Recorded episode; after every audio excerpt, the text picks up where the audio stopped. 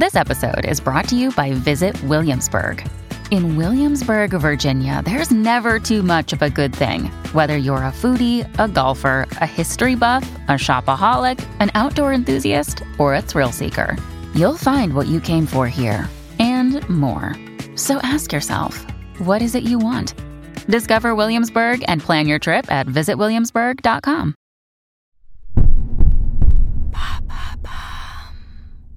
Faut-il payer pour trouver l'amour?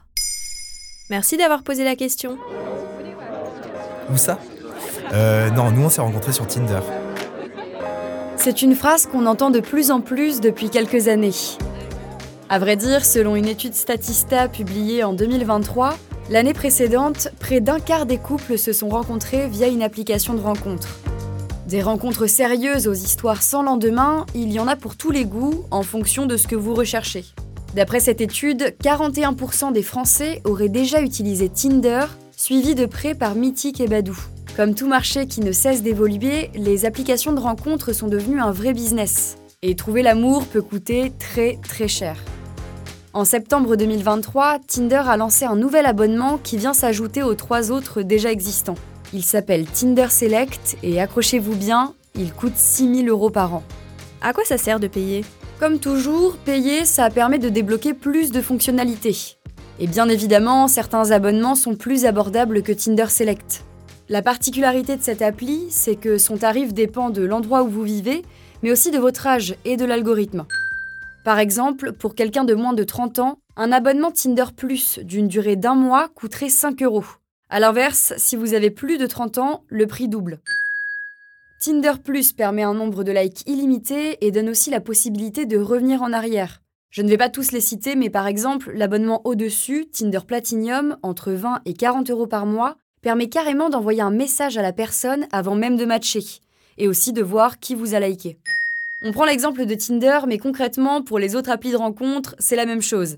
Par exemple, Mythique propose des abonnements allant à des tarifs de 30 à 40 euros par mois. Le point commun de toutes ces formules, c'est surtout la visibilité qu'elles apportent. Un profil qui paye sera toujours plus mis en avant qu'un profil gratuit. Et ça, les plateformes ne s'en cachent pas. C'est même carrément ce qu'elles avancent pour vous pousser à sortir la carte de crédit. Mais est-ce que c'est quand même possible de l'utiliser gratuitement? Oui, bien sûr. Ce qui peut être embêtant, c'est qu'avec une formule standard, votre profil risque vite de se retrouver noyé dans la masse. Concrètement, si vous likez quelqu'un avec un abonnement premium, votre like passera en premier. Autrement dit, vous aurez plus de chances de pouvoir ensuite entamer une conversation.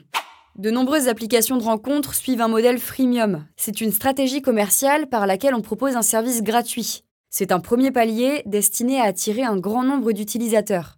Puis, il y a une offre payante pour permettre aux consommateurs de bénéficier de plus de fonctionnalités. Pour eux, cette stratégie marketing fonctionne plutôt bien. D'après l'agence de développement Hello Pomelo, 27% des utilisateurs des sites de rencontres payaient un abonnement en 2020. Le revenu global généré par les marchés de services de rencontres s'élevait à près de 7,9 milliards de dollars. Autrement dit, il est bien sûr possible d'utiliser gratuitement ces applications, mais à travers des fonctionnalités toujours plus avantageuses, ils nous incitent à développer nos relations autrement, au risque de tomber dans une marchandisation de l'amour. Voilà en quoi il faut payer pour trouver l'amour sur les sites de rencontres. Et vous, avez-vous déjà payé un abonnement sur un site de rencontre? N'hésitez pas à répondre au sondage du jour sur Spotify et à expliquer votre choix dans les commentaires. Maintenant vous savez, un épisode écrit et réalisé par Joanne Bourdin. Si cet épisode vous a plu, vous pouvez également laisser des commentaires ou des étoiles sur vos applis de podcast préférés.